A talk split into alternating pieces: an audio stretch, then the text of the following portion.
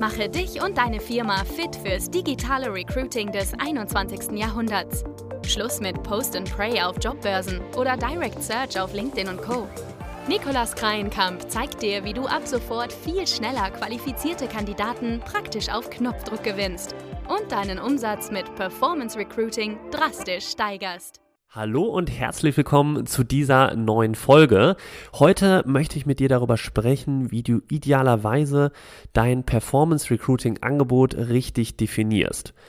Ich beobachte im Markt ziemlich viel, dass eben Leute, die sich jetzt zum Beispiel eine Personalvermittlungsagentur aufbauen möchten oder eben auch klassische Headhunter, die ihr Leistungsportfolio erweitern möchten und sich jetzt eben auch mit digitalen Recruiting-Maßnahmen immer mehr beschäftigen, wie sie da idealerweise sich aufstellen können oder eben auch ein digitales Recruiting-Angebot ja, richtig äh, positionieren beziehungsweise richtig definieren können, so dass es eben bei den Kunden gut angenommen wird. Und deswegen habe ich mir gedacht, nehme ich jetzt dazu mal diese Folge auf und möchte da auch gleich zu Beginn mal mit einem schönen Zitat von dem Peter Savchenko starten. Nämlich der hat so schön gesagt, wer keine Probleme löst, darf sich nicht wundern, dass sich keiner für sein Angebot interessiert. Das ist äh, schon mal super gelöst mit Performance Recruiting, denn der Fachkräftemangel wird immer größer und äh, die alten klassischen Recruiting-Wege wie Jobportale, Agentur für Arbeit, Zeitungsanzeigen und so weiter, die äh, funktionieren immer weniger und deswegen mit Performance Recruiting lösen wir da schon mal super das Problem des Fachkräftemangels. Und jetzt stellt sich nur die Frage, wie definiere ich das Angebot entsprechend so, dass es eben am Markt auch ja größtenteils angenommen wird und eben zu ja für beide Seiten eine Win-Win-Situation herrscht, nämlich der Kunde glücklich ist, weil er am Ende sein Ergebnis bekommt, nämlich die Stelle besetzt bekommt und eben derjenige, der die Dienstleistung anbietet, auch entsprechend seine ja seinen Gewinn erwirtschaften kann. Und dafür zuallererst solltest du dir wirklich drei zentrale Fragen stellen, wenn du dein Angebot erstellst, nämlich Nummer eins welches Ergebnis will deine Zielgruppe überhaupt haben. Das ist auf jeden Fall die, die Key Message Nummer eins. Und in dem Fall natürlich wahrscheinlich äh, gibt es auch häufig den Fall, dass die Karriereseite ziemlich lang ist und es mehrere Positionen gibt und man sollte oder die meisten priorisieren aber auch in der Regel ihre Stellen und da solltest du erstmal raushören, ja, welches Ergebnis oder welche Position deine Zielgruppe da besetzt haben möchte. So, und dann in welcher Zeit ist das überhaupt lieferbar? Das ist Frage Nummer zwei. Und dann kommen wir zu Frage Nummer drei. Was frustriert deine Zielgruppe aktuell am meisten? So, und dann haben wir eben noch eine Bonusfrage, die du dir vor, vor allen Dingen ganz am Anfang stellen solltest. Was ist überhaupt deine Zielgruppe? Du solltest dich idealerweise auch auf eine Zielgruppe, gerade am Anfang hilft das sehr, sich auf eine zu fokussieren, zum Beispiel auf ja, Sanitär, Heizungs, Klima. Betriebe oder also auf Handwerksbetriebe. Es gibt verschiedene Branchen, gerade auch im Performance Recruiting, da spezialisieren sich sehr viele Leute, die jetzt gerade damit erst anfangen, dieses Angebot hier zu vermarkten und sich damit selbstständig machen, fangen eben an, gerade mit solchen Nischen wie Pflegefachkräfte oder Handwerksbetriebe oder was auch immer ja beliebter ist, ist die Zielgruppe Steuerkanzleien und Rechtsanwaltskanzleien und ja, das solltest du dir als allererstes beantworten. Also welche Zielgruppe, vielleicht hast du da mit einer Zielgruppe besondere Erfahrungen schon gesammelt oder mit einer Zielgruppe eben schon häufig zusammengearbeitet, wo du halt eben auch schon viele Kontakte hast. Dann bietet sich das natürlich idealerweise an, damit auch zu starten. Und dann die anderen Fragen solltest du danach natürlich auch beantworten können. Welches Ergebnis will deine Zielgruppe haben? Wann ist das, in welcher Zeit ist das lieferbar? Und was frustriert diese eine Zielgruppe auch am meisten? Und wenn du diese Fragen beantwortest, dann hast du danach schon perfekt eigentlich einen Angebotssatz, den du dann auch auf deine Website schreiben kannst, den du auch in deinem Angebot schreiben kannst. Wir sind damals zum Beispiel bei Talentmagnet gestartet mit dem Satz drei Top-Bewerber in 14 Tagen parken. Sonst gibt's Geld zurück. Das war unsere ja sehr mutige Zeitergebnisverknüpfung. Und das hat damals super, super gut funktioniert, als wir gestartet sind und die ersten Testkunden hatten hier in Hamburg. Also äh, da haben wir extrem viel Erfahrung gesammelt und ja, beantwortet eben auch vor allem diese Fragen, nämlich einmal, wir haben das Zeit, also in welcher Zeit lieferbar haben wir geklärt. Wir haben das Ergebnis dort gezeigt, drei, mindestens drei Top-Bewerber. Und die Frustration ist natürlich hier, für die, für die Zielgruppe am meisten, dass sie eben ja keine qualifizierten Kandidaten für ihre Stellen finden, vor allen Dingen für schwierig zu besetzende Stellen. Und ja, das haben wir hier mit diesem Angebot hier super gelöst.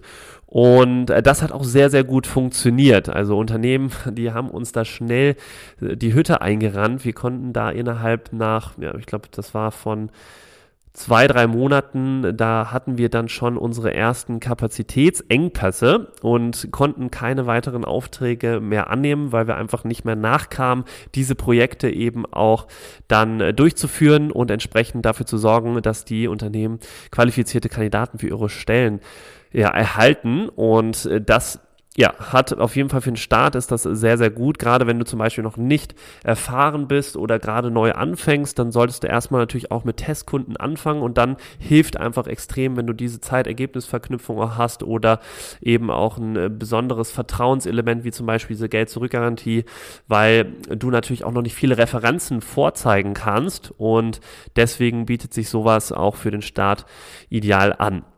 So, dann kommen wir jetzt aber weiter zu dem ähm, Problem, was ich da draußen eben ja auch sehr häufig sehe bei den Headhuntern, nämlich dass die keine Setup-Gebühr verlangen. Also das gibt's immer weniger, aber sie gibt es noch da draußen. Und das ist natürlich für die Unternehmen sehr angenehm. Man zahlt erstmal nichts, sondern dann eben erst am Ende bei erfolgreicher Einstellung, dann aber direkt 20 bis 30 Prozent von dem Jahresbruttogehalt, was natürlich dann auch nicht wenig ist. Aber man muss dazu sagen, jetzt als Headhunter oder als Headhunter-Sicht, die große Arbeit fällt eigentlich am Anfang an. Und deswegen, also man am Anfang sucht man zum Beispiel erstmal oder schaut sich die Zielgruppe genau an, wen sucht man da, erstellt sich ein Kandidatenprofil, wie sieht der ideale Kandidat aus, wo suche ich da am besten, wie fange ich überhaupt die Suche an, in welchen Kanälen halte ich mich auf? Und dann fängt natürlich die große manuelle Arbeit auch an, da in die Firmen rein zu telefonieren als klassischer Headhunter jetzt beispielsweise oder eben die Direktansprache zu machen über LinkedIn und Xing und du hast im Prinzip noch kein Geld verdient, aber arbeitest schon extrem viel im ersten Monat äh, für die, für den Auftrag. Und das ist so der erste Fehler, den ich da eben häufig sehe im Markt. Und da solltest du unbedingt deswegen eine Setup-Gebühr am Anfang in Rechnung stellen und die sollte natürlich auch nicht zu niedrig sein. Also äh, da hilft es dir extrem, weil natürlich am Anfang auch die Arbeit am größten ist, dass du dir eine ja, Einrichtungsgebühr, das Setup-Gebühr dafür, dass du alles erstmal erstellst, dass du das Kandidatenprofil, die, die, die Stellenanforderungen richtig definierst etc. und dann eben ja auch vielleicht eine Landingpage erstellst oder eben dass die Jobanzeige erstellst und so weiter. Dafür kannst du auf jeden Fall eine Setup-Gebühr verlangen. Und ja, Gleichzeitig, wenn du keine verlangst und jetzt erstmal die ganze Arbeit machst und dann, vielleicht kennt es der ein oder andere, nach zwei, drei Monaten der Kunde dir sagt, ja, ich habe jetzt selbst jemanden gefunden, ein interner Mitarbeiter hatte uns einen weiterempfohlen und der hat super gepasst und vielen Dank für deine Arbeit. Ja, dann hast du alles gemacht, am Anfang richtig viel Arbeit investiert, kein Cent verdient und ja, der Projekt, das Projekt ist dann auch noch zu Ende. Das ist natürlich sehr ärgerlich und das kannst du eben super dann, du kannst dich damit einfach super schützen mit dieser Setup-Gebühr, dass dieses Problem nicht nochmal auftaucht.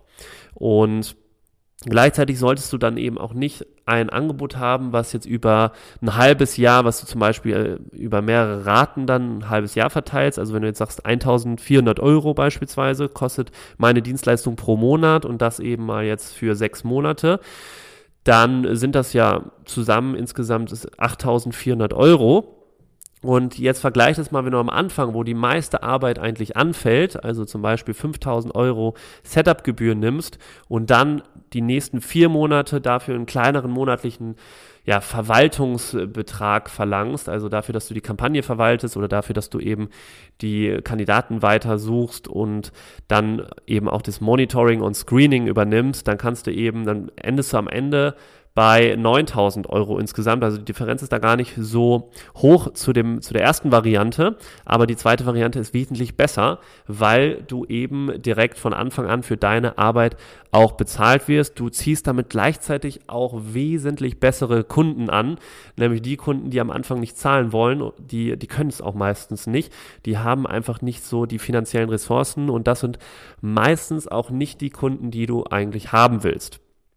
Und ja, wie gesagt, es schützt dich auch vor zu hohen Verlusten, wenn der Fall eintrifft, dass du nachher eben nach zwei Monaten vielleicht jemanden gefunden hast und dann der Kunde sagt, er hat jetzt jemanden selbst eingestellt oder gefunden und dann hast du die ganze Arbeit umsonst gemacht. So, das ist schon mal das erste, was wichtig ist für deine Angebotsdefinition im Performance Recruiting, also so eine Setup-Gebühr. Wie gesagt, das, das geht jetzt vor allem an die Leute, die schon ein bisschen erfahrener sind, die schon ihre ersten Testkunden gesammelt haben und so weiter. Das würde ich nicht unbedingt direkt am Anfang empfehlen, also je nachdem, wo du auch stehst, davon ist es natürlich auch abhängig.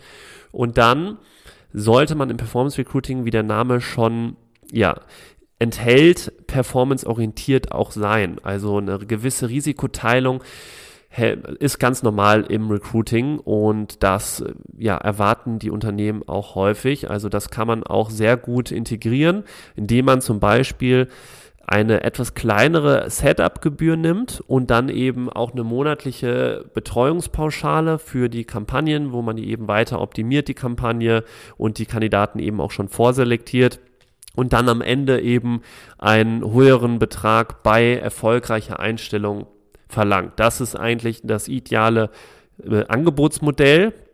Das heißt, könnte schon zum Beispiel so aussehen, dass du für eine Setup-Gebühr 2.000 bis 3.000 Euro nimmst, dafür, dass du die jetzt im Performance Recruiting speziell die Social Media Accounts einrichtest oder eben die, dass die Landingpage erstellst etc. und dann eben eine monatliche Pauschale nimmst dafür, dass du die Kampagnen verwaltest, dass du die optimierst, dass du die Kandidaten qualifizierst, also dass du auch schon vielleicht die Erstgespräche führst, die ersten Interviews und so weiter. Da kannst du dann zum Beispiel auch 2.000 Euro pro Monat nehmen, je nachdem. Und dann kannst du eben am Ende ja, noch eine Performance-Pauschale nehmen, wenn es zu einer erfolgreichen Einstellung kommt, dass du dann eben, ja, entweder ein Monats Bruttogehalt, zwei Monats Bruttogehälter nimmst oder eben ähm, Prozent vom Jahresgehalt. Also da hängt es ein bisschen ab, wie gesagt, wo, wo du stehst auch.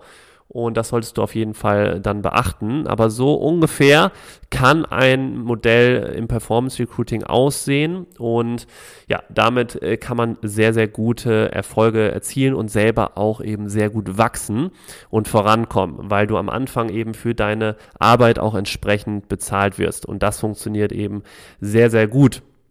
Also, wir können dir natürlich da wesentlich mehr Input und noch Gedanken dazu machen, auch gerade eben abhängig da, wo du gerade stehst. Und ja, dafür geh einfach auf talentmagnet.io und schnapp dir einen ersten Termin und dann helfen wir dir auf jeden Fall in 45 Minuten da eben eine Strategie mitzugeben, wie du dein Geschäft und dein Recruiting auf das nächste Level bringen kannst und wie du dich eben entsprechend perfekt positionieren kannst und dein Angebot auch entsprechend definieren kannst, so dass du da mit einer mit digitalem Performance Recruiting ja perfekt skalieren kannst. Also, ich hoffe, dir hat die Folge etwas geholfen und dir ist es etwas klarer geworden, wie du ein Angebot so perfekt definieren kannst. Wie gesagt, das ist hier grob zusammengefasst, aber ich glaube, es hat dir schon erste Inspirationen und Ideen mitgegeben, wie man das machen kann. Und wenn du dazu Fragen hast, schreib mir gerne auf Instagram oder LinkedIn und dann freue ich mich auf die nächste Folge. Bis bald und dann sehen wir uns schon hier demnächst wieder. Dein Nikolas.